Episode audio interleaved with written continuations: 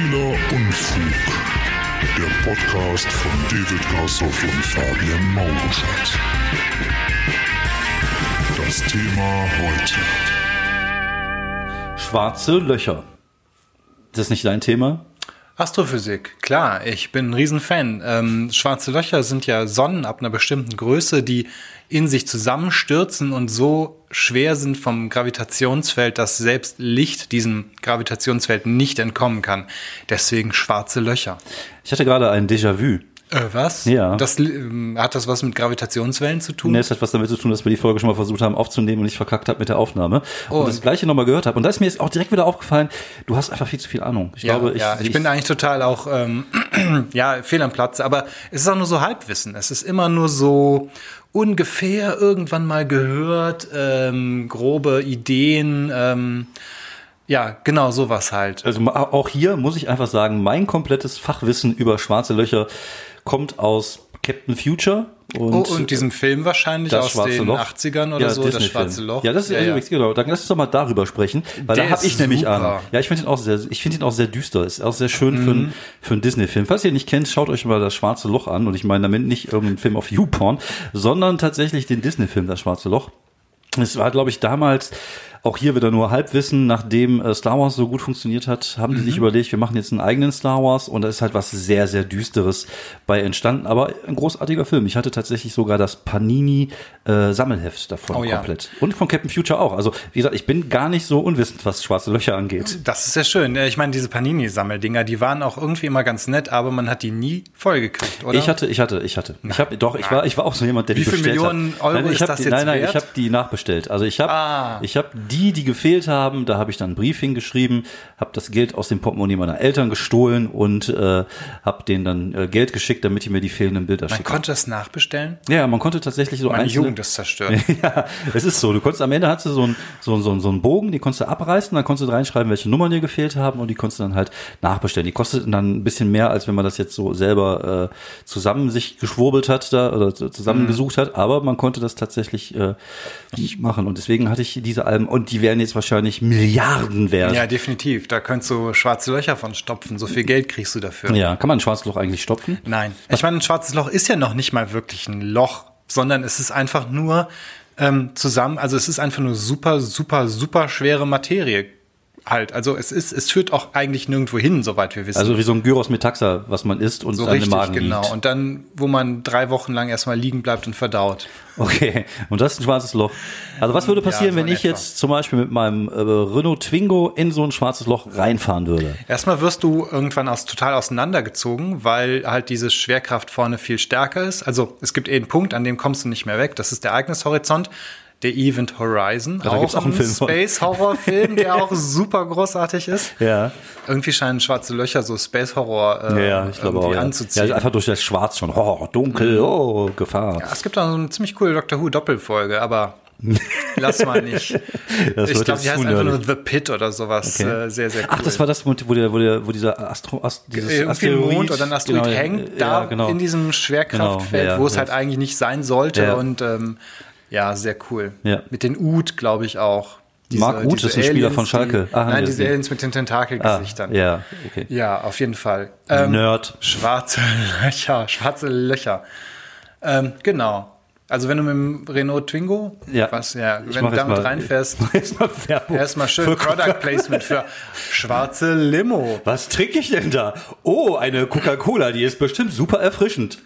Ich glaube, da müssen wir jetzt Fritz Cola oder sowas erwähnen, damit wir nicht, weiß ich nicht, damit wir nicht unerwünscht Werbung machen. Nee, es ist egal, wir sind privat hier, wir dürfen, Ah, wir dürfen, privat, ja, ja, ja. was für ein Glück. Aber das dummerweise kriegen wir jetzt auch nicht die Millionen Cola von der Company. Nee. Ja, Alter, ich wollte eigentlich nur die Zeit Traurig. überbrücken, während du irgendwas über schwarze Löcher erzählt Ja, hast. aber er das hat hat mich viel jetzt zu viel Ahnung. abgelenkt. Ja, tut mir leid. Aber dummerweise hört es dann noch auf. Ich weiß halt noch, manche Sonnen werden halt keine schwarzen Löcher, Mhm. sondern die werden halt weiße Riesen oder rote Riesen. Nee, weiße Zwerge oder rote Riesen. Also Sterne sozusagen. Ja, die sind dann auch, die leuchten dann auch nicht mehr so stark. Mhm.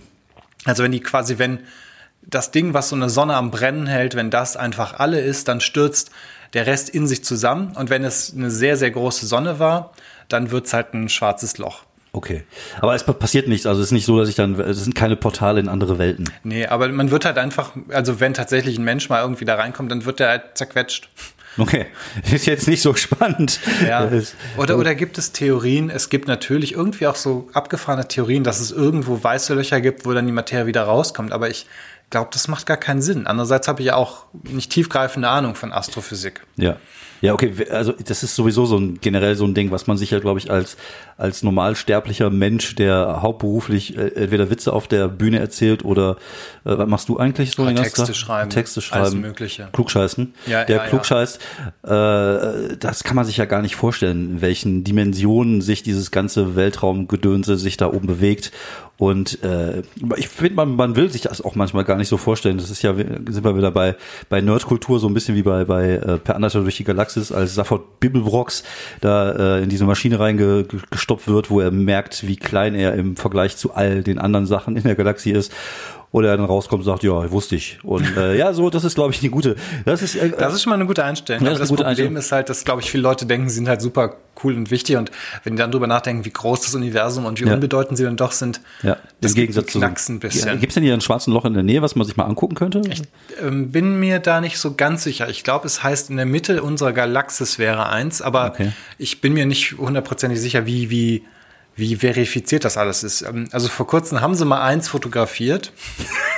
Klingt Hast du, komisch. ist zu schnell auf der, auf der A3 gefahren oder Genau. was? Ist ja geblitzt worden. Es war wohl sehr schwierig, da irgendwas rauszukriegen. Ja, ist halt auch ein schwarzes Loch. Weil es halt, genau, Ja. ne, kein Licht kommt rein, man kann nix, Ja, man kann es okay. nicht sehen. Ja.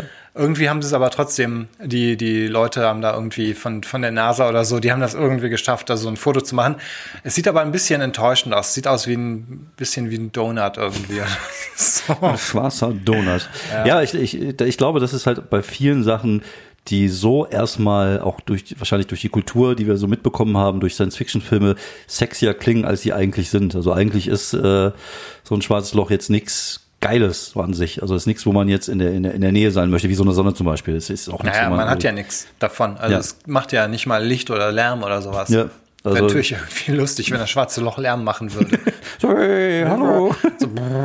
oder irgendwie sowas. Äh, Aber es gibt doch, es gibt doch so Aufnahmen aus dem, aus dem Kosmos, so, so irgendwie, keine Ahnung, ich habe das mal irgendwie bei, bei Facebook oder bei Twitter irgendwie gesehen, so hier hören Sie den Nebel von Vulkanien, das Brummen, das daherkommt. Und die ne, machen ja tatsächlich so, so Das Audioaufnahmen. verstehe ich nicht, wie das geht oder ob das dann irgendwie so die, ähm, ja, ich meine, die Strahlung, die diese Dinger ausstrahlen, irgendwie umgesetzt ist, ein Schall. Weil ich meine, Schall überträgt sich ja eigentlich nicht durchs Weltall. Hm. Nee, also, das ist richtig. Also es gibt keine Geräusche im Weltall. Genau. Keine der, der explodierende. Todesstern, das war eine, eine Lüge von ja, George ja. Lucas. Ja, ja, ja.